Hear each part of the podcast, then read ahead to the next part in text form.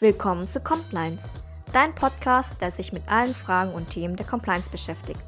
Hier erfährst du nicht nur Grundlagen oder Wissen zu speziellen compliance-relevanten Fragestellungen, sondern vor allem konkrete Tipps für deine Praxis. Viel Spaß mit Rebecca und Marvin. Hallo und herzlich willkommen zu einer neuen Podcast-Folge von Compliance.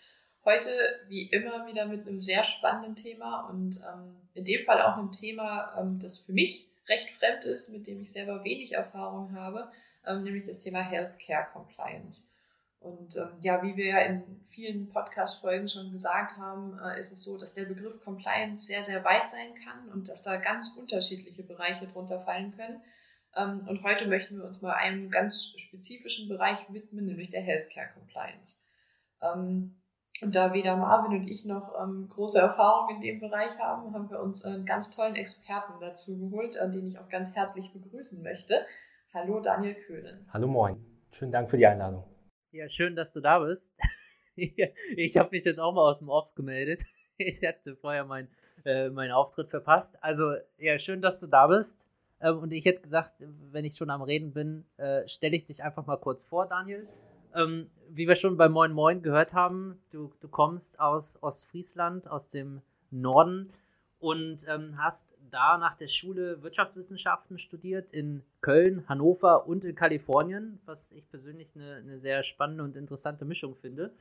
Ähm, später hast du äh, zum Thema Studium berufsbegleitend in Hamburg noch Kriminologie studiert und hast deinen ähm, Berufseinstieg über die Beratung gefunden bei KPMG und BDO, warst dann später bei BSN Medical, Essity und, und bist nun am Ende äh, bei Cardinal Health gelandet.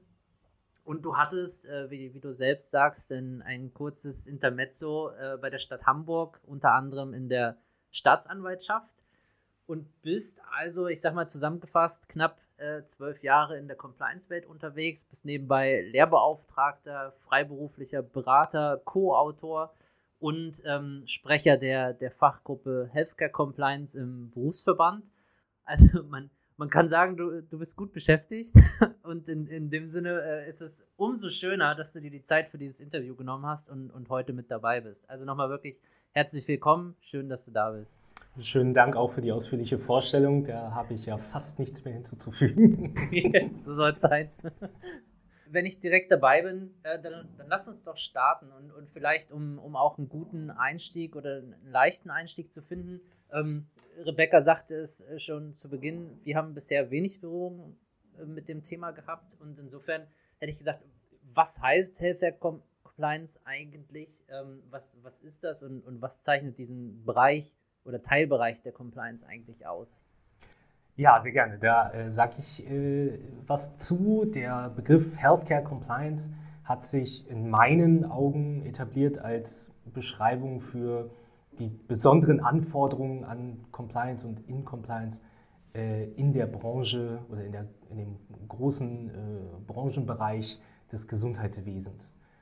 Meine ganz persönliche Meinung ist, dass der Zusatz Healthcare für Compliance eigentlich so ein bisschen überflüssig ist, weil der Begriff sich ja inhaltlich und auch zweckmäßig nicht wirklich unterscheidet von den mhm. anderen Compliance-Rollen und Funktionen. Letztlich geht es um das Gleiche, nämlich wie wir alle wissen, um die Einhaltung von Regeln und, und äh, anderen Vorgaben. Und mhm. da geht es bei Healthcare Compliance um nichts anderes. Ja? Also wenn wir zum Beispiel den äh, Bereich Antikorruption sehen, dann geht es bei Healthcare Compliance um genau die gleichen Themen, ja? um Transparenz, um Dokumentation, um äh, Angemessenheit und um Trennung von, ähm, von bestimmten Interaktionen mhm. von eigentlichen wirtschaftlichen Entscheidungen. Und zugleich passt aber natürlich der Begriff Healthcare Compliance zum Zeitgeist von Compliance allgemein. Mhm. Wir sehen eine zunehmende Spezialisierung innerhalb von Compliance. Wir äh, operieren zunehmend mit Begriffen wie Text Compliance, ESG Compliance und da reiht sich dann dieser branchenspezifische Fokus ein und unterstreicht, dass es eben ein paar über das übliche hinausgehende branchenspezifische Besonderheiten gibt, die sogar mit einem kleinen, aber eigenen Vokabular einhergehen. Ja? Also Begriffe wie Healthcare Professional, Healthcare Organization, die dann abgekürzt werden HCP, HCO. Kurz und knackig. Äh, kurz und knackig natürlich. Äh, oder eben Begriffen wie Sunshine, ja, der, der gerade aus dem Amerikanischen für, für Offenlegungs- und Transparenzpflichten mhm. steht. Äh, das alles sind Termini, die dem Healthcare Compliance Officer oder der Healthcare Compliance Officerin natürlich mhm. sehr bekannt sind. Naja, und der Begriff verweist eben auf so ein paar Besonderheiten im Gesundheitswesen gegenüber jetzt der, der allgemeinen Marktwirtschaft. Ähm, das wissen sicherlich auch Laien, dass im Gesundheitswesen es einfach eine gewisse Einschränkung gibt, was beispielsweise der, den freien Preis- mhm. und Produktwettbewerb anbelangt. Produkte müssen zugelassen werden, äh, Preise werden zum Teil vorgegeben. Die Berufe sind teils stark reguliert und zulassungsbeschränkt. Nicht jeder kann sich einfach Arzt oder Ärztin schimpfen.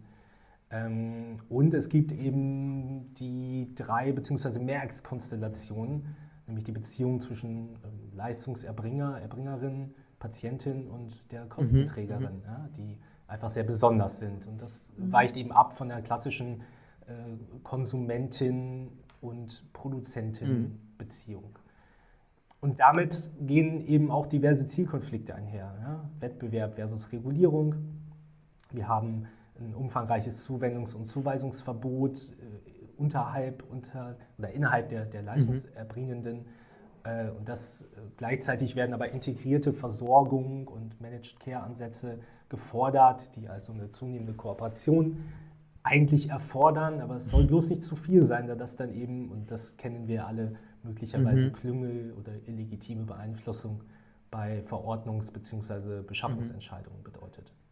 Und deshalb Deshalb gibt es in diesem Bereich eben ja, bestimmte Vorgaben und Einschränkungen, die teils auf Basis von Gesetzen und Rechtsprechung, teils, und das ist sicher ein distinktes Merkmal von Healthcare Compliance, auf Basis von sogenannter ja, Selbstregulierung ja. greift. Und dazu kommen wir ja sicherlich gleich noch. Ähm, Übrigens sind im Gesundheitswesen bzw. einer Teilgruppe hiervon eigene Korruptionsnormen im deutschen Strafgesetzbuch mhm. gewidmet, nämlich die Paragraphen 299a und 299b, die auch noch gar nicht so alt sind, ich glaube aus 2016. Auch das macht den Begriff der Healthcare Compliance insbesondere in Deutschland dann sicherlich auch nochmal mhm. besonders. Und vielleicht noch zwei abschließende Bemerkungen. Nicht nur, was man darf und was man nicht darf, wird teils umfangreich geregelt. Erwähnte gerade den Begriff Sunshine, sondern eben auch Transparenzvorschriften, die im Übrigen, gerade auch im internationalen Bereich, immer mehr werden. Und vielleicht noch so als letzte Bemerkung, Healthcare ist auch nicht gleich Healthcare. Healthcare Compliance kann auch innerhalb dieser, dieses großen Begriffs der, des Gesundheitswesens wieder unterschiedliche mhm. Schwerpunkte bzw. Perspektiven einnehmen, je nachdem von welcher Akteursseite man dies betrachtet. Und davon gibt es eine ganze Menge. Ja? Wir haben die Leistungserbringer, mhm. wir haben die Krankenhäuser, wir haben äh, Hersteller, insbesondere die Pharma- und Medizinprodukteunternehmen, wir haben Apotheken, Labore, Kostenträger, ärztliche Fachgesellschaften etc. Das ist einiges. Ja. Manchmal denke ich, wir sollten das mit Video aufnehmen, damit man die Gesichtsreaktion. ich, starre, ich starre in viele offene, in zwei äh, sehr offene Bilder hier, ja, genau. Genau, so ist das.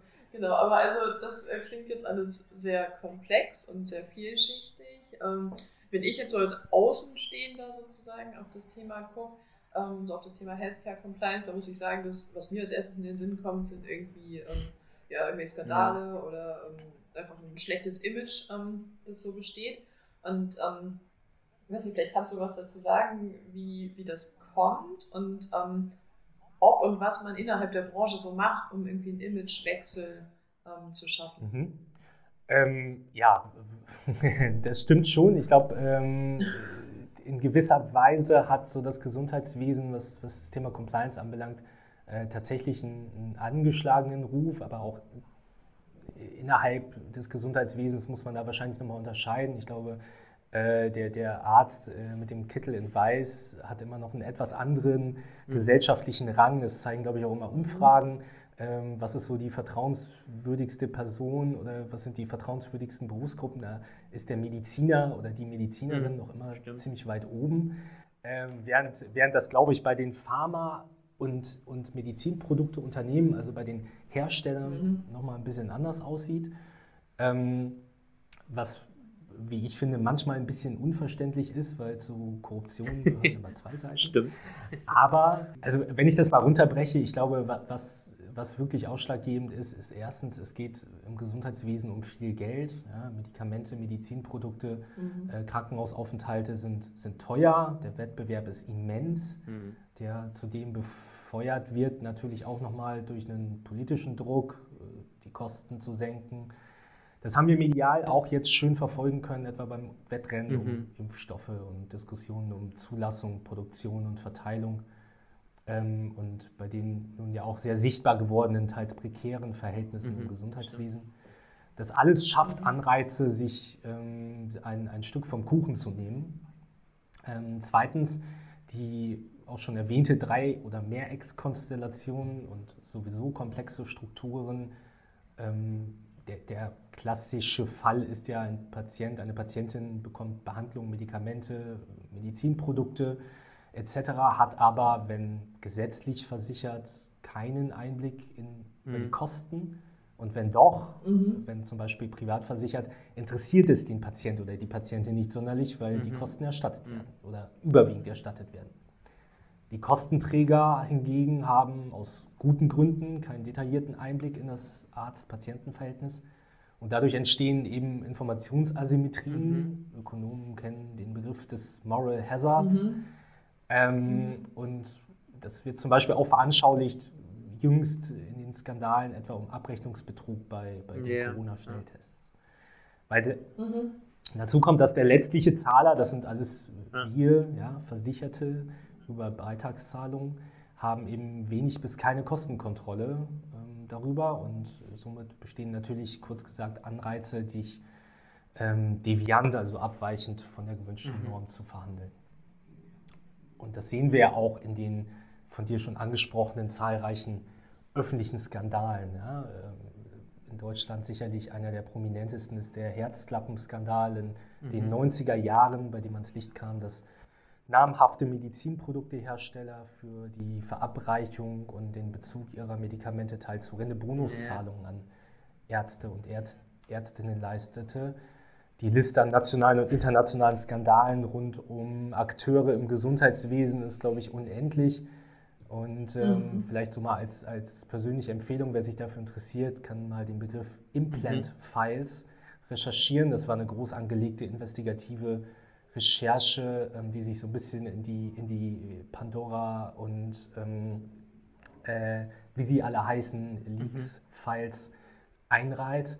Oder was auch interessant ist, gerade für, die, für den Bereich der Medizinprodukte, ist die Netflix-Dokumentation mhm. The Bleeding Edge. Okay. In Deutschland hat sich insbesondere die Industrie dann nach dem Herzklappenskandal ähm, angefangen, bestimmte Verhaltensstandards zu setzen, die teils die mhm. unkonkreten gesetzlichen Vorgaben spezifizieren und teils sogar über diese hinausgehen. Der Medizinprodukteverband BVMed beispielsweise war einer der ersten mit einem mhm. eigenen Kodex danach gab es dann sogar einen verbandsübergreifenden sogenannten gemeinsamen Standpunkt, der von Pharma- und Medizinprodukteverbänden und auch weiteren Akteuren, zum Beispiel auch Vertreter der Unikliniken, verabschiedet mhm. wurde. Ah, jetzt, jetzt hast du schon, schon ein ganz wichtiges äh, Stichwort angesprochen, was auch, ähm, ich sag mal, als wir uns in das Thema eingelesen haben und, und, und versucht haben, da auch so ein, so ein Stück weit ähm, durchzusteigen, ähm, sag ich mal, es ist als erstes aufgefallen, es, es gibt eben diese Selbstregulierung, es gibt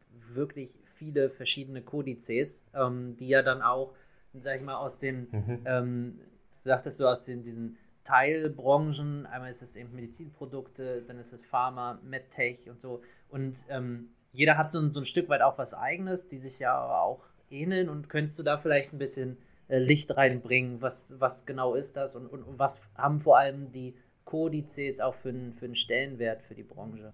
Ja, sehr gerne. Genau, da sprichst du eben ein, eine ganz wesentliche Besonderheit von, von Healthcare Compliance an, nämlich äh, die Selbstregulierung in Form von verbandsinternen Verhaltenskodizes. Mhm. Vielleicht mal etwas weiter ausgeholt. Branchenverbände spielen ja eine wichtige Rolle in, in vielen Industrien. Man kennt äh, aus den Medien vielleicht Verbände wie Mhm. den VDA, das ist der Verband der Automobilindustrie oder den Mhm. Verband der chemischen Industrie, Ja, VCI, die ja auch Mhm. gerade, wenn es um das Thema Tarifverhandlungen oder, oder Einflüsse auf Gesetzgebungsverfahren anbelangt, häufig genannt werden. Im Gesundheitswesen ist es ähnlich und die Verbände vertreten die Interessen ihrer Mitgliedsunternehmen häufig, aber eben nicht nur auf der politischen Ebene, also etwa durch Lobbyarbeit. Und ja, die Verbandslandschaft im Gesundheitswesen ist recht fragmentiert, also dass ich so einen Disclaimer vorweg nennen muss. Ja. Ich kenne erstens nicht alle und zweitens kann ich sicherlich auch aus Zeitgründen gar nicht alle nennen. Ähm, aber die wichtigsten, äh, mit denen ich auch persönlich zu tun habe, sind wahrscheinlich so die folgenden. Im Pharmabereich gibt es so drei große Verbände. Ähm, das ist der Verband der forschenden Arzneimittelhersteller, der vertritt ungefähr die äh, 45 mehr oder weniger größten Mhm. Pharmaunternehmen. Und dann gibt es den Verband, äh, Bundesverband der pharmazeutischen Industrie, den BPI, der dann auch schon nochmal ein bisschen mehr in den Mittelstand äh, reingeht und den Bundesverband der Mhm. Arzneimittelhersteller, BAH, der nochmal etwas größer ist von den Mitgliedszahlen und beispielsweise auch Beratungsunternehmen und Rechtsanwaltsgesellschaften mit Mhm. in seinen Reihen hat. Mhm. Alle drei Verbände haben ähm, vor langer Zeit gemeinsame Verhaltensempfehlungen abgegeben. Ähm, VFA und BPI haben dann wiederum eigene Vereine gegründet, die unter den äh, Kürzeln FSA und AKG firmieren, die dann wiederum eigene und zum Teil eben auch viel beachtete Verhaltenskodizes veröffentlicht haben. Also auf der Medizinprodukteherstellerseite gibt es die Verbände BVMed, wie gerade schon erwähnt, äh, den äh, VDGH und Mhm. Spectaris, die auch wieder jeweils eigene Verhaltenskodizes haben. Aber damit ja Mhm. nicht genug. Das ähm, kaskadiert sich dann, das kaskadiert sich dann im Übrigen ähm, auf der internationalen Ebene teils zusammen. Ja, bei den Medizinprodukteherstellern sind die drei genannten Verbände jeweils äh, Mitglied beim Europäischen Dachverband MedTech Europe. Auch der hat wieder einen eigenen Verhaltenskodex. Mhm. Und MedTech Europe ist wiederum Mitglied in globalen Allianzen und Verbänden, die, glaube ich, zwar keine eigenen Kodizes haben, aber die dann wiederum so äh, Harmonisierungsbemühungen an den Tag legen. Und ähnliches finden wir auch auf der Pharmaseite mit einem europäischen und dann einem globalen Verband. Ähm, die genannten Verbände, jeweils mit ihren internationalen Ebenen, haben zusammen so ein gutes Dutzend Verhaltenskodizes oder eben vergleichbare Selbstregulierungen. Mhm. Und das gilt eben nur für die Pharma- und Medizinproduktehersteller. Ja? Ähm, es gibt dann noch die bei den Laboren beispielsweise Verbände, die sich dann AQL, BDL und ALM nennen, die auch wiederum einen gemeinsamen Kodex haben. Und ähm, darüber hinaus gibt es dann bei den anderen Akteuren auch ähnliche oder andere Interessenvertretungen, wie etwa die berufsständischen Selbstverwaltungen. Man kennt das unter den Ärzte- oder Apothekerkammern die Deutsche Krankenhausgesellschaft, die auch alle ihrerseits mehr oder weniger konkrete äh, und auch compliance-relevante Vorgaben machen. Zum Beispiel bei den Ärzten ist es dann die Musterberufsordnung, die dann von den ähm, Landesärztekammern äh, teils übernommen wird. Ja, du hast nach dem Stellenwert gefragt. Da muss man sagen, dass die Verhaltenskodizes keine allgemein verbindlichen Regelwerke darstellen. Und ähm, wenn ein Unternehmen dagegen verstößt, kann das auch Mhm. fast überwiegend, nicht immer, lediglich im Rahmen des Vereinsrechts sanktioniert werden.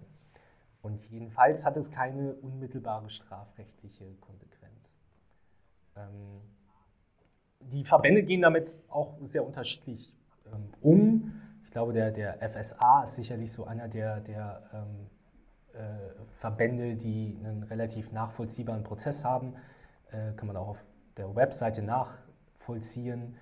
Ähm, die haben eine Schiedsstelle, die besteht aus zwei Instanzen und die können bei äh, Verstößen gegen den äh, eigenen Kodex Sanktionen von bis zu 400.000 Euro ver verhängen. Ähm, das ist schon eine Hausnummer. Jetzt sind das natürlich die, die größten Pharmaunternehmen überhaupt. Mhm.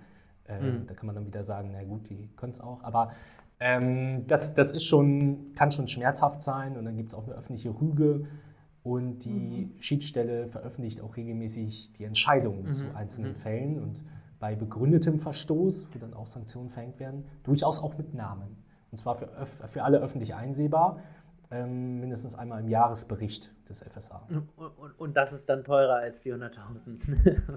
der, der Imageverlust dann, klar. Ja. Aber so, das kann so sein, genau. Ja. So, an dieser Stelle unterbreche ich unser Interview mit Daniel und ähm, wir machen nächstes Mal mit Teil 2 weiter. Ähm, es wird mit einem spontanen Einfall von Marvin beginnen. Ähm, also seid ganz gespannt und seid sicher, dass es genauso interessant weitergeht wie im ersten Teil. Ähm, genau, von dem her viel Freude beim zweiten Teil und äh, genau, bis dahin hört vielleicht mal in unsere anderen Folgen rein, die wir jetzt ähm, nach und nach alle auf Compliance auch veröffentlichen werden dann bis zum nächsten Mal. Tschüss.